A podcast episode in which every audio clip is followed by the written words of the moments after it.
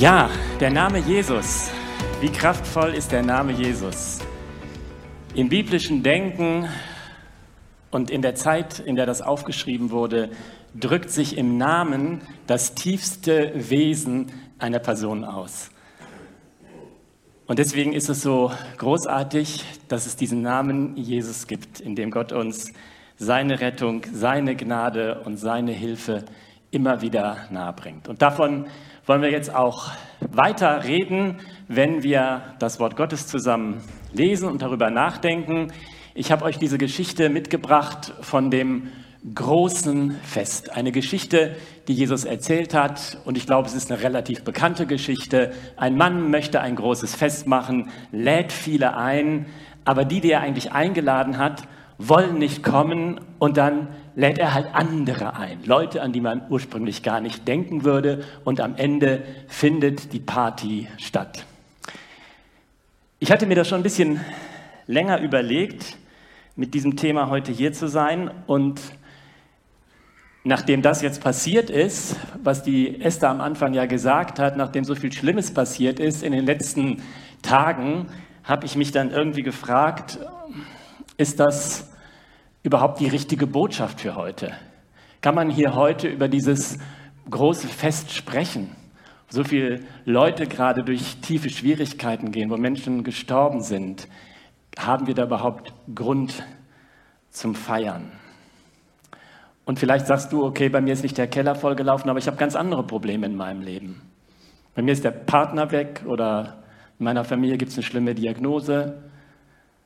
Ich habe Probleme bei der Arbeit ich habe eigentlich keinen Grund zum Feiern. Und man könnte diese Frage, ob das überhaupt passt, auch an das ganze Evangelium stellen, in, der diese, in, in dem diese Geschichte steht, im Lukasevangelium.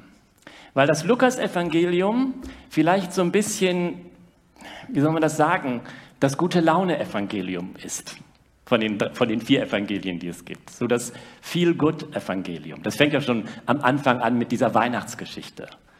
Mehr Romantik geht gar nicht. Haben die anderen Evangelisten gar nicht. Dann hat Lukas Geschichten, die kennt fast jeder heute noch. Die Geschichte vom verlorenen Sohn, der zu seinem Vater zurückkommen darf und dem alles vergeben wird. Tolle Geschichte. Oder vom barmherzigen Samariter. Ist ja bis heute sprichwörtlich. Gibt es auch nur bei Lukas. Bei Lukas fängt Jesus seinen Dienst an in der Synagoge von Nazareth. Der sagt, ich rufe aus das Gnadenjahr des Herrn. Das zitiert er aus dem Alten Testament. Im Alten Testament geht es dann gleich weiter mit dem Gericht. Das lässt Jesus einfach weg. Das ist so scheinbar der nette Jesus. Aber das Lukasevangelium hat auch seine dunklen Seiten. So wie die, der Mond hat ja auch eine helle und eine dunkle Seite. Ne?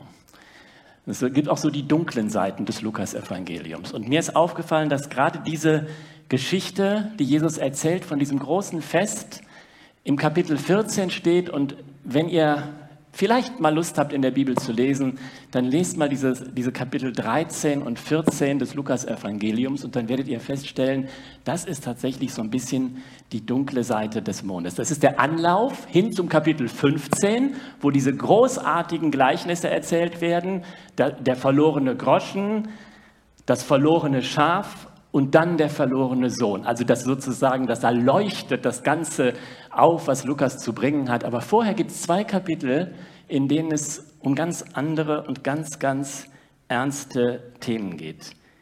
Das Lukas-Evangelium fängt damit an, dass in den ersten Kapiteln erzählt wird, wie Jesus geboren wurde, wie er aufgewachsen ist, bis zu seiner Taufe. Und dann kommt ein zweiter Teil, der erzählt davon, wie Jesus in Galiläa, in seiner Heimat wirkt und da den Leuten die gute Nachricht, die er zu bringen hatte, von Gott verkündigt. Und das geht so ungefähr bis zum Kapitel 9. Und ab Kapitel 9 ist Jesus unterwegs nach Jerusalem. Und das ist ein ganz langer Weg im Lukasevangelium.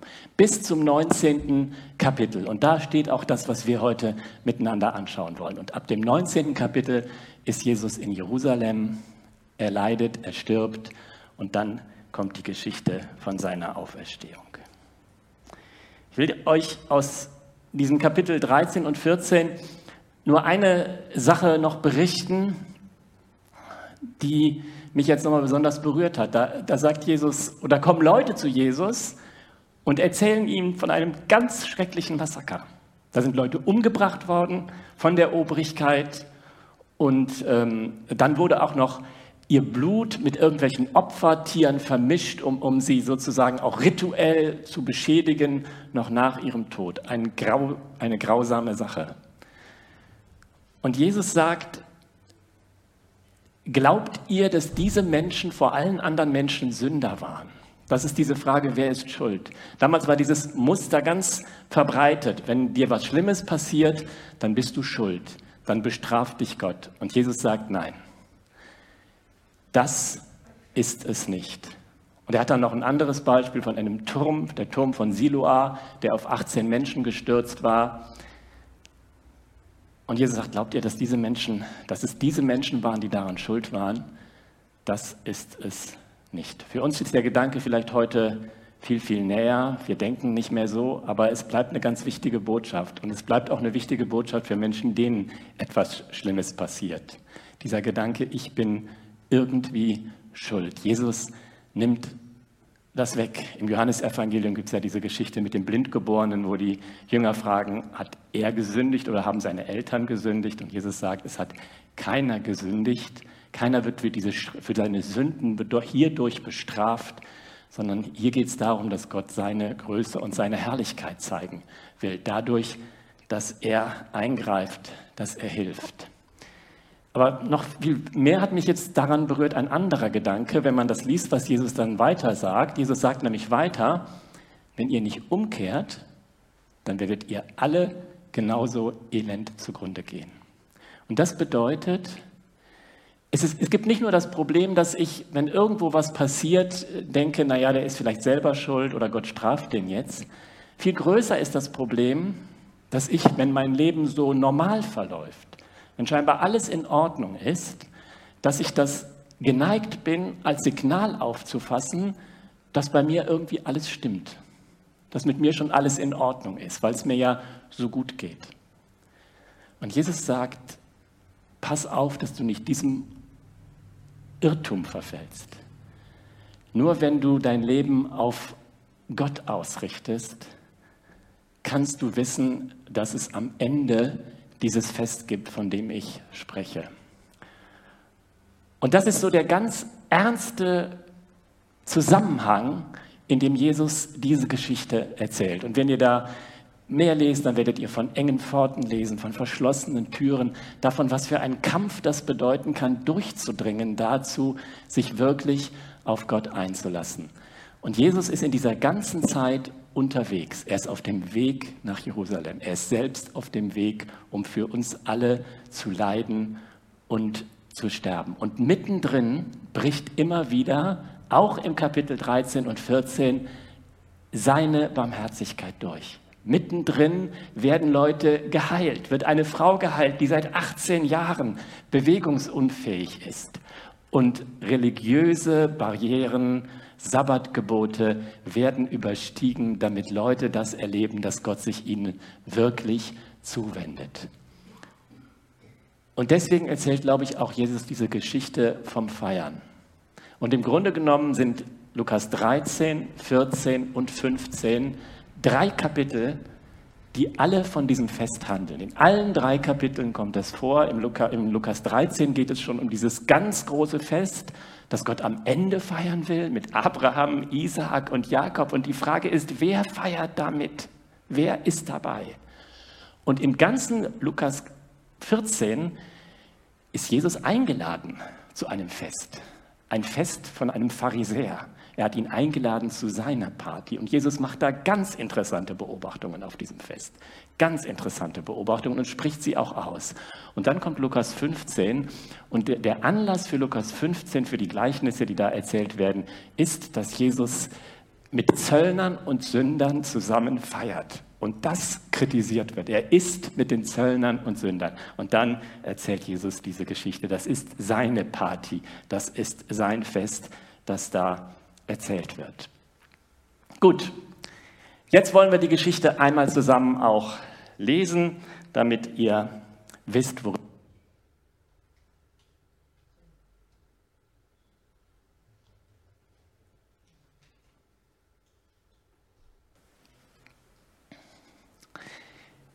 Jesus ist also auf diesem Fest bei dem Pharisäer. Er hat schon so ein paar ganz interessante Dinge gesagt, könnt ihr zu Hause mal nachlesen zu den Leuten. Und dann sagt einer der Gäste zu Jesus, glücklich, wer am Festmahl im Reich Gottes teilnehmen darf. Also das ist das ganz große Fest am Ende, das Gott in der Ewigkeit mit uns feiern will. Jesus antwortete ihm darauf mit einem Gleichnis. Er sagte, ein Mann bereitete ein großes Festessen vor, zu dem er viele Gäste einlud. Als es dann soweit war, schickte er seinen Diener und ließ den Gästen sagen, kommt, alles ist bereit. Also es gab damals ja noch kein WhatsApp oder Facebook. Also man lud die Leute erstmal ein, damit sie sich darauf einstellen konnten. Und wenn es dann soweit war, dann schickte man nochmal jemand los und sagte, jetzt könnt ihr wirklich kommen. Kommt, alles ist bereit. Doch jetzt brachte einer nach dem anderen eine Entschuldigung vor. Der erste sagte, ich habe einen Acker gekauft und muss unbedingt hingehen und ihn besichtigen. Bitte entschuldige mich. Ein anderer sagte, ich habe fünf Ochsengespanne gekauft und gehe sie mir jetzt genauer ansehen bitte entschuldige mich. Also für uns wären das vielleicht heute Autos oder sowas. Ne? Also abgesehen von denen, die auch heute noch Landwirtschaft betreiben, das ist natürlich auch ganz wichtig. Ein Dritter sagte, ich habe gerade erst geheiratet, darum kann ich nicht kommen. Der Diener kam zu seinem Herrn zurück und berichtete ihm das alles. Da wurde der Herr zornig und befahl ihm, geh schnell auf die Straßen und Gassen der Stadt und hol die Armen, die Behinderten, die Blinden und die Gelähmten herein. Bald darauf meldete der Diener, Herr, was du befohlen hast, ist ausgeführt, aber es ist noch mehr Platz vorhanden. Da befahl ihm der Herr, geh auf die Feldwege und an die Zäune und dränge alle, die du dort findest, zu kommen, damit mein Haus voll wird. Denn eins sage ich euch, von jenen Leuten, die ursprünglich eingeladen waren, wird keiner etwas von meinem Festessen bekommen. Das ist die Geschichte und irgendwie ist sie uns ja auch allen nah, weil wir alle ja im Grunde genommen gerne feiern. Ich kenne eigentlich niemanden, der überhaupt nicht gern feiert. Manche Leute feiern gern große Partys, manche feiern lieber im kleinen Kreis, aber die meisten feiern doch irgendwie ganz gerne. Und jetzt in dieser Corona-Zeit ist das natürlich auch immer so die Frage, darf man das überhaupt? Was geht gerade noch? Ganz, ganz schwierig. Äh, Leute, die Hochzeiten planen, haben es vielleicht im Moment besonders schwer. Ich habe jetzt von Leuten gehört, die, die hatten also die, die Hochzeit praktisch e-, ewig verschoben, bis sie sie jetzt endlich feiern wollten. Und jetzt kam die Flut und jetzt war, der, war, war auch noch der Hochzeitsort äh, überflutet. Die Leute feiern gern. Ich habe die Madita vor, ich weiß gar nicht genau, wie lange das her ist, drei, vier Wochen in Olix mal am Bahnhof abgeholt, meine Tochter. Und äh, da ging gerade ein Italienspiel zu Ende und die Italiener haben ja diesmal immer gewonnen. Und ich kann euch sagen, das war eine gigantische Party da am Bahnhof in Olix und irgendwie wird man da auch mitgenommen. Ne? Die Leute sind mit Fahnen an unserem Auto vorbeigelaufen und wir alle haben gehupt und so. Sehr, sehr schön. Okay, wir wissen jetzt, Inzidenz in Solingen ist gerade nochmal Corona-Inzidenz durch die Decke gegangen. Also äh, es äh, ist dann offenbar auch nicht nur irgendwie draußen gefeiert worden. Aber man merkt, manchmal bricht sich das einfach so Bahn und die Leute kommen dann auch. Ich weiß, als Deborah und ich unsere Hochzeit geplant haben, äh, wir hatten einen Raum, klar, und dann weiß man auch, wie viele Leute kriegt man da rein oder wie viel kann man sich auch leisten. Ne, es geht nicht unbegrenzt. Dann geht man so die Liste durch. Manche möchte man gerne einladen, andere sollte man vielleicht auch aus Anstand einladen. Und irgendwie denkt man dann so, na ja, wir laden die mal ein. Letztendlich haben wir die ja schon ewig nicht mehr gesehen. Äh, die kommen, die sagen bestimmt ab. Aber wir haben die Erfahrung gemacht, dass irgendwie keiner abgesagt hat. Wenn du zu feiern einlädst, dann kommen die Leute einfach. Das ist jedenfalls meine Erfahrung. Und deswegen feiern wir ja hier in der Gemeinde gerne und wissen, zu Festen und Feiern kann man Leute in der Regel ganz gut einladen. Und ich denke, das ist auch, hoppla, das war die falsche Richtung, das ist auch völlig in Ordnung, weil Gott selbst gerne feiert. Gott ist ein Gott, der Feste mag. Und die ganze Bibel kann man lesen als eine Geschichte von Feiern, von Festen, die Gott in Szene setzt. Das fängt im ersten Buch Mose an mit Feiern, im Familienkreis, in dieser Familie, von der da erzählt wird, Abraham, Isaak und Jakob. Abraham bekommt Besuch von Gott selbst. Drei Männer kommen zu ihm. Das ist göttlicher Besuch in dreifacher Gestalt und er feiert ein Fest mit ihnen. Und aus diesem Familienfest wird im zweiten Buch Mose, als das Volk Israel entstanden ist, ein, das erste Fest für dieses ganze Volk. Das Passafest ist sozusagen eine, wie eine Schwelle. Das wird noch in der Familie gefeiert, jeder in seinem Haus, aber es ist doch schon ein Fest, das ein ganzes Volk feiert, ein Fest der Befreiung. Und als sie dann ausgezogen sind, auf der anderen Seite des Meeres stehen, da ist Miriam da und andere Frauen mit den Instrumenten und sie feiern dieses riesige Fest der Befreiung. Einmal nachdem die Geschichte ganz, ganz viel weitergegangen ist, so viel schiefgelaufen ist, der Tempel in Jerusalem zerstört worden ist und er irgendwie wieder aufgebaut wird, aber so mickrig wieder aufgebaut wird. Und dann kommen Leute und dann gibt es plötzlich wieder das Wort Gottes und das Wort Gottes wird vorgelesen. Und die Leute sind so traurig, weil, weil sie feststellen, wir haben so viel falsch gemacht. Und dann sagt, sagt, kommt plötzlich diese Botschaft, hey, es ist jetzt nicht der Moment zu trauern. Dieser Tag ist ein Tag der Freude in Nehemiah 8. Feiert eine Party, esst Fettes, trinkt Süßes und macht euch gegenseitig Geschenke, steht da. Gott möchte uns nicht traurig machen, sondern da, wo wir verzweifelt sind über Dinge in unserem Leben, möchte er uns zu seinem Fest einladen. Und deswegen redet Jesus auch viel von Feiern und Festen, nicht nur hier, auch an anderen Stellen. Das Gleichnis gibt es nochmal in etwas anderer Form im Matthäusevangelium. Darauf können wir jetzt nicht genau eingehen. Jesus spricht von diesem Fest, das kommt, das Gott am Ende der Zeit mit uns feiern will. In Lukas 13 zum Beispiel. Und die Bibel malt das mit diesem Bild der Hochzeit aus. Die Hochzeit ist ja sozusagen immer das Fest der Feste, das Fest schlechthin. Und in Offenbarung 19 ist es die Hochzeit des Lammes. Und da heißt es so schön, man kann sich so freuen, wenn man bei dieser Party dabei ist. Das ist das Fest, das kommt. Aber Jesus spricht auch davon, dass das Fest nicht nur ein zukünftiges Fest ist, sondern auch ein Fest, das jetzt schon stattfindet. Jesus sagt, es ist Freude im Himmel über einen Sünder, der Buße tut. Wenn ein Mensch sein Leben Gott in die Arme wirft, dann ist das ein Fest im Himmel. Und das bedeutet, es ist nicht nur an dem Tag ein Fest, sondern wenn du diesen Schritt tust, ist ab diesem Moment jeden Tag ein Fest im Himmel darüber, dass du dabei bist, dass du zurückgefunden hast in die Gemeinschaft mit deinem Schöpfer. Das ist das Fest, das bleibt. Wenn ihr das Lukas-Evangelium mal ganz lesen wollt, könnt ihr das mal mit diesem Stichwort Freude tun.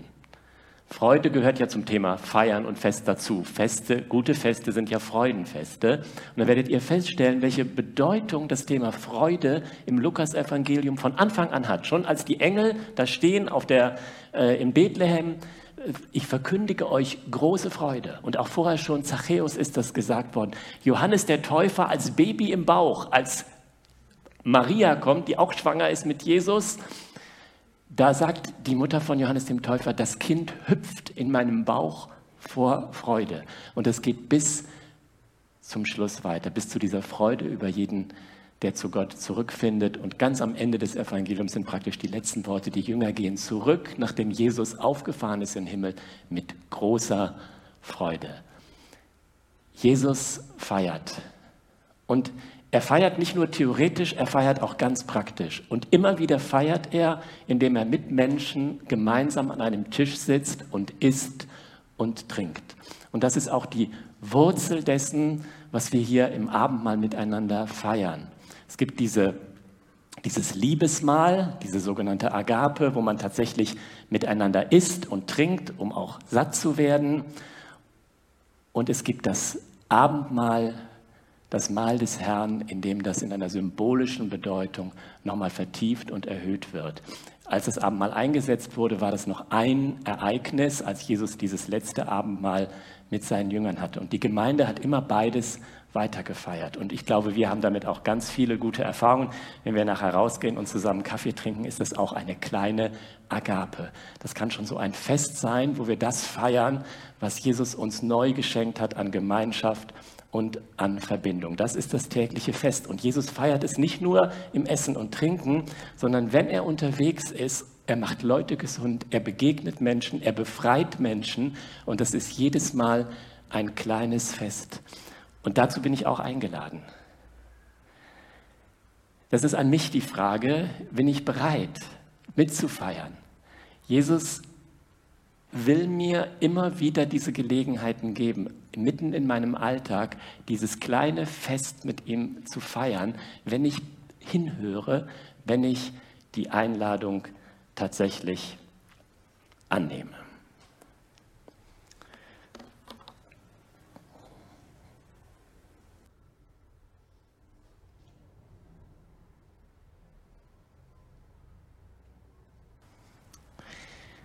Ja, und jetzt kommen wir zu dem, was das Gleichnis natürlich eigentlich ausmacht, was der Witz bei der Sache ist. Die Eingeladenen kommen nicht. Sie haben alle Ausreden. Sind Ausreden, die so in die damalige Zeit passen. Man hat mit der Landwirtschaft zu tun, man hat was Neues. Sehr lustig natürlich auch diese Ausrede, ich habe eine Frau genommen und kann nicht kommen. Ist meine Frau schuld, ist mein Mann schuld? Ich weiß nicht, wenn du mal kurz nachdenkst, was so die himmelschreiendsten Ausreden sind, die dir so begegnet sind, die du vielleicht diese Woche gehört hast. Also der Bedarf an Ausreden ist im täglichen Leben ja sehr, sehr groß. Vielleicht auch kennst du auch Ausreden, die du selbst, wo du selbst sagst, also das war wirklich krass. Ich weiß noch, dass ich als Kind mal im Radio so ein Hörspiel für Kinder gehört habe. Und da kann ich mich bis heute daran erinnern, das handelte von einem Mann, der kam immer zu spät zur Arbeit der schaffte das nie pünktlich zu kommen. Und er hatte aber jeden Tag eine neue Ausrede. Ließ sich immer was Neues einfallen. Ich habe mich jetzt auch weitgehend vergessen, aber ich weiß, einmal hat er gesagt, es hat geregnet und ich musste die Regenwürmer vor dem Ertrinken retten. Und nachdem das eine ganze Zeit so gelaufen ist, wird er zum allerobersten Chef gerufen. Und er denkt sich, okay, das war's jetzt. Jetzt fliege ich raus. Er kommt da rein, riesiger Schreibtisch, da hinten hinter ein kleiner Mann. Und er sagt zu ihm, Sie denken vielleicht, dass ich Sie jetzt rausschmeißen will, aber eigentlich möchte ich Ihnen einen neuen Job anbieten. Wissen Sie, in meiner Position braucht man so viele Ausreden. Und ich habe gehört, dass Sie ein sehr kreativer Ausredenerfinder sind. Und ich würde mich freuen, wenn Sie mir vielleicht helfen können, weil ich brauche jeden Tag, in meiner Rolle als Vorgesetzter, brauche ich jeden Tag so viele Ausreden. Die, das ist hier der springende Punkt der Geschichte das, was stört. Ne? Die Leute werden eingeladen zu einem Fest. Wir haben ja darüber geredet, an sich bei, bei Einladungen zu Festen musst du dir keine Sorgen machen. Wenn du zu Arbeitseinsätzen, Bibelseminaren oder äh, zur Schule einlädst, dann wirst du Absagen kassieren, bei Feiern normalerweise nicht. Jedes Gleichnis, das Jesus erzählt, hat so einen Sprung in der Schüssel, etwas, worüber man stolpert. Und viele Gleichnisse sind auch so, dass du das nie ganz aufgelöst kriegst. Es gibt ja Leute, die versuchen, bei Gleichnissen jede Einzelheit zu erklären. Meistens funktioniert das gar nicht, weil Jesus das bewusst so erzählt hat, dass dir diese Geschichte nie ganz aus dem Kopf geht, weil du sagst, das stimmt irgendwie nicht. Und was hier nicht stimmt, ist eben, dass die Leute alle nicht kommen wollen. Woran liegt das? Sagt uns Jesus ja nicht. Ne? Das überlässt er uns, darüber nachzudenken. Ich glaube zum einen natürlich an diesem Missverständnis. Viele Menschen glauben, wenn Gott sie einlädt, dann ist das die Einladung in allererster Linie zu etwas Ernstem, Strengem, voraussichtlich ziemlich langweiligen, freudlosen und ganz bestimmt keine Einladung zu etwas, was richtig viel Spaß macht. Ein schreckliches Missverständnis. Und es ist unser ganz großer Auftrag, deutlich zu machen, dass das anders ist. Und dann sind wir schon bei der zweiten Frage, liegt es vielleicht auch an den Booten. In diesem Gleichnis wahrscheinlich nicht. Es ist ein Bote, den kann man auch symbolisch auf Jesus hin auslegen, wenn man sowas mag. In Matthäus sind es mehrere Boten, die unterwegs sind. Liegt es an den Leuten, die die Einladung überbringen? Sind wir manchmal die falschen Überbringer? Weil man uns das gar nicht anmerkt, dass wir gerade von einem Fest kommen oder zu einem Fest einladen liegt es auch daran, was wir aus diesem Fest gemacht haben. Jesus ist ja bei diesem Pharisäer eingeladen in Lukas 14, da erzählt er ja diese Geschichte. Und er sieht sofort, das ist eine exklusive Party. Hier ist nicht jeder gleich willkommen. Und deswegen sagt Jesus, das steht vor dem, was wir jetzt gelesen haben, wenn du ein Fest machst, dann achte darauf, dass das keine exklusive Party ist. Sonst wird es nicht die Freude sein, von der ich spreche. Und Gemeinde, Kirche, Gottesdienst als exklusive Party, das hat eine große Tradition. Und deswegen ist es so wichtig, dass uns immer klar ist, erst dadurch, dass dieses Fest wirklich für alle ist, ist es das Fest, in dem die Freude entsteht, die Gott wirklich meint. Wenn wir gleich rausgehen, ist es die Frage, bleibt Jesus einfach hier oder nehmen wir ihn mit? Ist es so ein, so ein Zusammensein, wo man so rumguckt, wie sieht der denn schon wieder aus? Wo ist der denn? Warum ist der denn nicht da? Das sind so diese sozialen Mechanismen. Das sagt Jesus den Leuten bei dieser Pharisäerparty auch. Ihr guckt einfach, wie komme ich dabei gut raus, auf welcher, auf welcher äh, Stufe in der sozialen Rangleiter stehe ich. Wer hat mich begrüßt, wen habe ich begrüßt, mit wem habe ich länger zusammengestanden. Jesus möchte ein anderes Fest mit uns feiern, bei dem einfach klar ist, hier sind alle in seine Gemeinschaft mit hineingenommen. Und Christen haben auch eine sensationelle Tradition darin, lautlose Partys zu feiern, wo es einfach gar keiner mitbekommt, keiner hört es, keiner merkt es. Wir ziehen uns ins Private zurück. Wir wollen diese Welt gar nicht mehr stören mit unserer Botschaft. Aber die Partys, die Jesus gefeiert hat, waren nie lautlos. Man hat es immer mitgekriegt. Die Leute haben sich immer darüber geärgert, darüber aufgeregt, mit wem er jetzt schon wieder feiert. Aber es waren immer Partys voller Freude. Zachäus, dieser üble Zöllner, der durch Jesus auf einen ganz neuen Weg kommt. Da heißt es, als er von diesem Baum runtergestiegen ist, auf den er ja geklettert war, er nahm Jesus in sein Haus auf mit großer Freude und es gab sofort ein riesiges Fest. Ja, und manchmal sind wir wahrscheinlich auch einfach zu abgelenkt. Ich denke, das kennt ihr alle in irgendeiner Form. Es gibt immer was anderes und da gibt es eine ganze Welt, die daran arbeitet, dafür zu sorgen, dass ich diese Einladung nicht annehme oder überhöre. Und so kann man sein ganzes Leben kann man so leben. Man ist zu jung, irgendwann zu verliebt, zu glücklich, zu besorgt, irgendwann vielleicht zu beschäftigt in der Raschauer des Lebens. Irgendwann meint man vielleicht zu alt zu sein. Und dann kommt der Moment, wo es zu spät ist.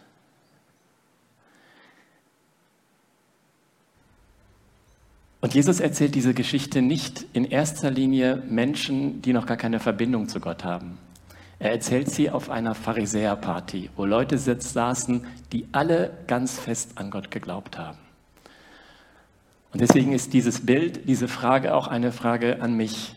Was hält mich ab? Was lenkt mich ab wo bin ich zu beschäftigt, um zu merken, Gott sendet mir gerade einen kleinen Boten in meinem Alltag, weil jetzt wäre der Moment, mit einem anderen Menschen ein Fest zu feiern, indem ich einfach mal nachfrage, indem ich mal echt hinhöre, indem ich vielleicht noch eine zweite Frage stelle, indem ich jemandem helfen kann oder indem ich mir helfen lasse. Ganz besonders schwer, aber manchmal ein ganz besonders großes Fest. Ja, und ich glaube, hinter allem steht manchmal tatsächlich ganz viel Angst. Ganz oft meinen wir, dass wir mit unserer Schuld, mit unserem ständigen Weglaufen vor Gott, mit unserem Eigensinn, mit unserem Starrsinn einfach nicht mehr auf diese Party gehören und nicht mehr dahin kommen können. Ist ein Hinderungsgrund für Menschen, die noch nie diesen Schritt getan haben in den Glauben, aber auch ein Hinderungsgrund für viele, die das eigentlich schon getan haben und denken, also so viel wie ich jetzt immer wieder weggelaufen bin, so richtig komme ich da nicht mehr rein. Und wenn du vielleicht zum ersten Mal hier bist, vielleicht das alles hörst und denkst, okay, da sitzen Leute, die sind ganz dicht bei Jesus, die haben das alles aufgenommen, verlass dich darauf, wir stehen immer wieder genau an dieser gleichen Schwelle und deswegen kommen wir hier hin. Nicht, weil wir das alles begriffen haben, sondern weil wir merken, wie wichtig das für uns ist, uns immer wieder das sagen zu lassen, dass Jesus ja gerade deswegen die Geschichte erzählt hat von diesem Vater, der seinen Sohn wieder annimmt, obwohl er sich auf unbegreifliche, unverzeihliche Weise von ihm losgesagt hatte. Und als der Sohn zurückkommt und gar nicht damit rechnet, dass der Vater ihn wirklich wieder aufnehmen kann, nimmt ihn der Vater in die Arme und es beginnt sofort ein riesiges Fest. Und nachher kommt der zweite Sohn nach Hause und er hört schon von draußen Musik und Reigen. Das ist das Fest, dass Gott mit mir feiern möchte. Und deswegen ist das die ganz große Frage, bin ich dabei? Bin ich drinnen oder draußen? Dieser zweite Sohn kommt in der Geschichte vom Feld, er hört Musik und Reigen und dann ist diese Frage, geht er jetzt auch rein? Feiert er mit? Hier in dem Gleichnis, das wir gelesen haben, ist die wichtige Botschaft, die Jesus sagt, die, Gottes Fest fällt nicht aus. Die Leute sagen alle ab, aber Gottes Fest findet trotzdem statt. Und es, ich komme jetzt nochmal auf den Anfang zurück. Das ist nicht egal, ob ich dabei bin oder nicht. Da hängt viel von ab, weil das alles in einem Zusammenhang steht, einer Welt, der es nicht gut geht, von riesigen Problemen. Und deswegen ist auch in der Geschichte die Rede davon, dass dieser Mensch, der dieses Fest machen wird, zornig wird. Da steckt ganz viel Trauer drin in diesem Zorn. Und Jesus sagt auch in Lukas 13, überschlag die Kosten.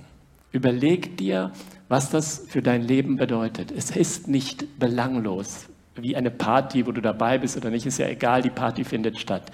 Es hängt ganz, ganz viel davon ab. Es hängt sogar alles für mich davon ab, ob ich bei diesem Fest dabei bin. Und deswegen ist es so klasse, dass bis heute die Boten unterwegs sind mit den Einladungen. Und ich bin mir sicher, Gott hat Boten für mich, Gott hat Boten für dich, andere Menschen, Gelegenheiten, Beobachtungen, die du machst, das Wort Gottes, der Heilige Geist, der in Menschen wirkt. Und wir sind einfach eingeladen, diese Einladung anzunehmen. Ich lese euch noch ein Gedicht vor, das es auch als Lied gibt. Und dann bin ich fertig und das Team kann schon mal in der Zeit nach vorne kommen und hat dann auch noch ein Lied für uns.